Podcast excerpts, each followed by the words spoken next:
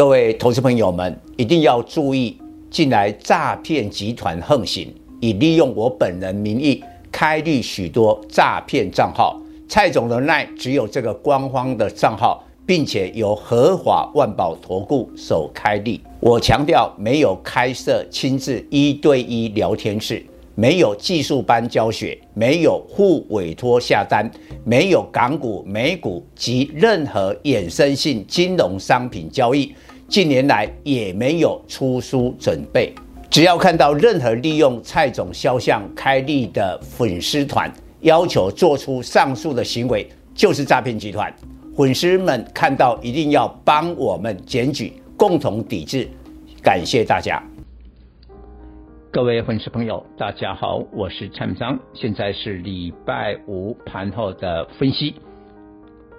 今天反映了联总会升息，大家担心呢美国的经济衰退。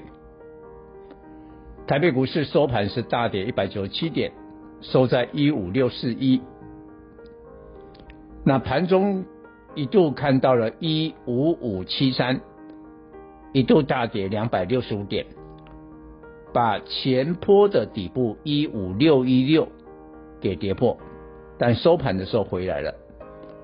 那这个礼拜的话，周线是长黑八百一十八点，所以长黑的八百点，下个礼拜是酝酿反弹的。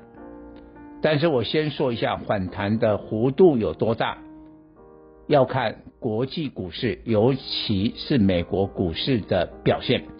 但下个礼拜一，美国股市是假日休市哦，所以呢，台北股市要由自己来走自己的路。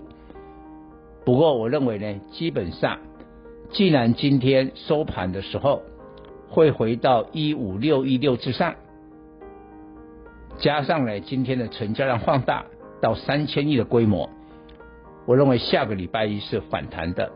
但力道可能还不是很够，但确定了美国股市在假期过后进一步的反弹，那台股就有机会了。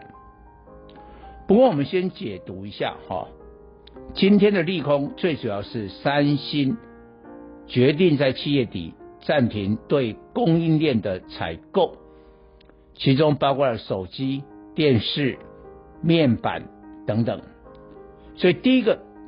凡是呢跟三星有关的供应链，今天的股价都受到了冲击。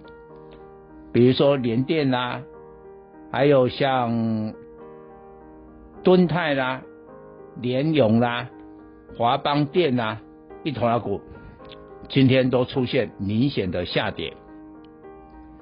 第二个部分，因为三星电子是全球。综合性电子公司的龙头，它会决定呢这几个产品停止采购，而且长达呢一直到七月底，就是这几个产业不好嘛。所以你可以看到，比如说像八二九九的群联，他做 net flash 那 Samsung 是 net flash 的龙头，你看群联今年大跌了，然后呢？三星是全球最大的 smartphone，也意味着智慧型手机今年看淡，所以包括了像四九六八的利基啦，还有 PA 里面的宏杰科啦、稳茂啦，都跌了，而且跌幅都不小。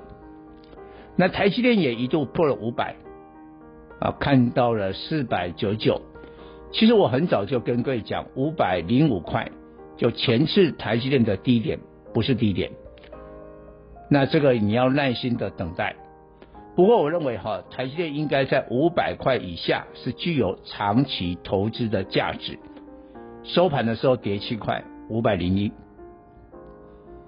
那今天电子股呢，几乎没有什么亮点，但是我还是提醒你啊，有关解封商机的工业电脑，应该在下个礼拜会有表现的。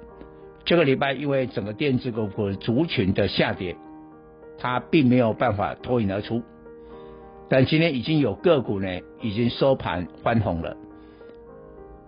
那传产的话呢，因为这一波货柜三雄杀得太凶，那分别在二十七号杨敏的除息，二十九号长荣的除息，下个礼拜应该股价会有反弹的机会，但是还要配合整个国际股市的气氛。以上报告。本公司与所推荐分析之个别有价证券无不当之财务利益关系。本节目资料仅供参考，投资人应独立判断、审慎评估并自负投资风险。